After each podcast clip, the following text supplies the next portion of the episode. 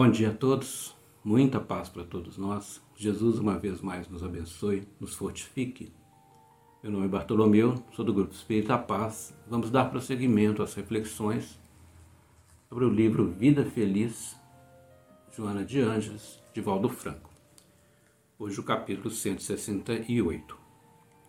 Sorrateiramente a intriga se insinua no teu coração cerrando a porta dos teus sentimentos à serenidade. Torna-te frio e calculista, impiedoso e armado contra o outro, que talvez não mereça esta reação de tua parte. O intrigante sempre encontra uma forma de envenenar-te. Conhecendo o teu temperamento, infiltra-se com suavidade e te alcança, alanceando-te com a informação infamante. Reage à intriga e educa o intrigante, a fim de que ele te deixe em paz e passe a ter paz ao mudar de atitude mental e moral. Joana de Anjos dá ênfase aqui à questão da intriga, e a intriga faz parte de uma extensa lista das nossas dificuldades. Nós relacionamos algumas aqui, por exemplo, a mágoa, o ressentimento, orgulho, egoísmo. Então a intriga e todas essas outras dificuldades aqui, e muitas mais, representam as chamadas dores da alma. E são vícios. São hábitos equivocados. Então, o vício é um hábito equivocado, que não surgiu da noite para o dia. Mas criamos esse hábito negativo. E ele acaba se incorporando temporariamente à nossa personalidade. Mas o que é intriga? Intriga é um mexerico, chamada fofoca é um vício de quem está com foco no externo, na vida alheia, em situações que não lhe dizem respeito. Então é interessante isso porque quando tratamos dessas questões, e aqui a intriga é a principal deste capítulo, precisamos pensar que é um vício. E a pessoa nesse, nessa situação, ela está focada no externo. Ela não está concentrada com as suas energias em si mesma, no intuito da sua, do seu crescimento espiritual, de trabalhar consigo as potências divinas, de transformar sua vida para melhor. As suas energias estão concentradas na vida alheia, em observar a vida dos outros. Perde-se um tempo muito grande com isso. A intriga é um distúrbio espiritual, um adoecimento que necessita tratamento. E é forte quando se fala isso, né? porque precisamos reconhecer que nessas situações adoecemos e isso precisa ser tratado. E é a maneira correta de tratar uma dificuldade é buscar o tratamento adequado, um médico, uma solução, um remédio que nos ajude nesse sentido. Esse hábito equivocado abre campo para conexões mentais complicadas geradoras de processos obsessivos, sutis que minam aos poucos as energias salutares em nós. Então, aquele que cultiva o hábito da intriga também, ele está fazendo perigosas conexões mentais, porque ele está abrindo o campo mental para que outras mentes, também vibrando no mesmo sentido, associem a ele. E isso traz ao longo do tempo é, dificuldades enormes que nós nem percebemos que estamos passando, mas são as chamadas obsessões e obsessões sutis. Dissemos ainda há pouco que precisa de tratamento, precisa se procurar um médico, um remédio, e médico melhor do que Jesus não tem. Ele é o médico das almas.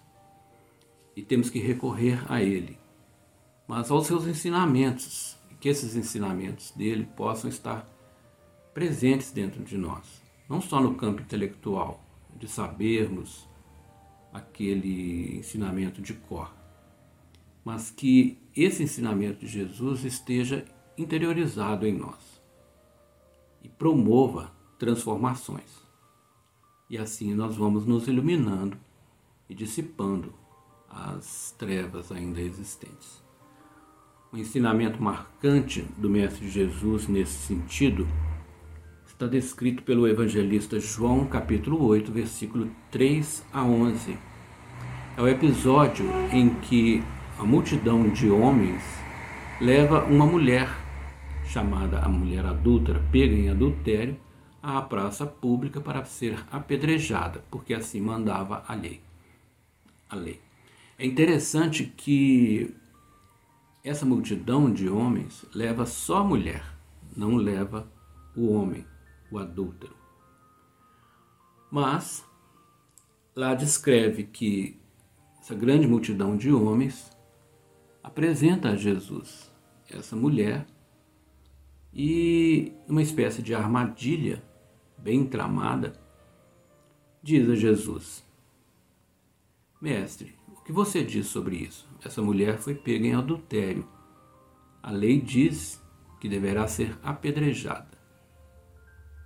Se Jesus dissesse que poderia apedrejá-la, ele estaria a favor da lei vigente na época, mas estaria sendo conivente com o assassinato. Se Jesus dissesse que poderia soltá-la, então eles poderiam acusar Jesus de ter ido contra a lei. Mas, uma resposta magistral Jesus diz para a multidão: aquele que nunca tenha cometido algum erro, que seja o primeiro a atirar a pedra. Diante desta impactante notícia dada por Jesus à, à multidão, este grupo de pessoas vai saindo um a um, a começar dos mais velhos, diz lá o texto. Essa passagem é altamente significativa na nossa vida, porque nós, a partir do contato com Jesus, entramos multidão, sem autonomia, sem identidade, mas saímos individualidades especiais, buscando a nossa autonomia e a partir daí trabalhando o nosso autoconhecimento. Muito interessante e significativo isso na nossa vida, na nossa caminhada progressiva. Porque a, a multidão é aquele simbolismo de quem não tem identidade, está misturado no meio de todos. É como se você não tivesse um nome, um endereço, CPF, carteira de identidade, etc se não fosse um cidadão espiritual. Então, quando estamos nessa linha de multidão, nós vamos como que rastejando na nossa caminhada evolutiva, porque não assumimos grandes responsabilidades. Mas a partir do contato com Jesus e de que a sua mensagem penetre em nós, e nós possamos, a partir daí, promover transformações, nós vamos nos tornando individualidades especiais. Aí a questão da pedra, que seria estarmos armados com relação ao outro, observando os defeitos do outro, nós vamos jogar essa pedra fora, vamos nos desarmar.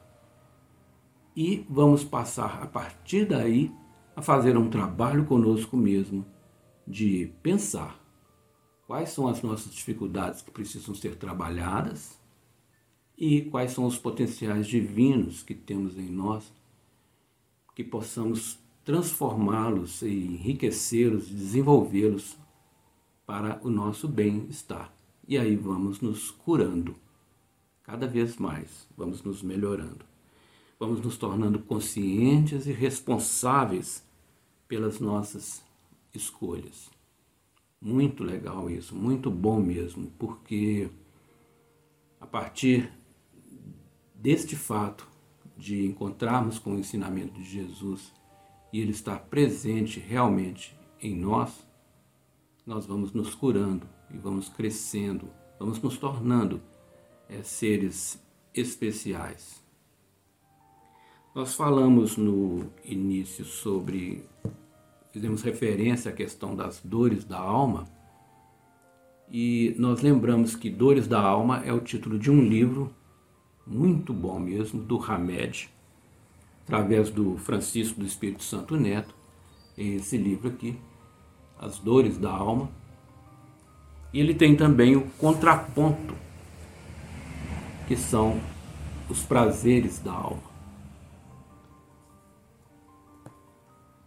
Um livro enfoca as dificuldades e o outro enfoca as nossas potencialidades. Recomendação de leitura. Fiquem com Deus, muita paz para todos nós.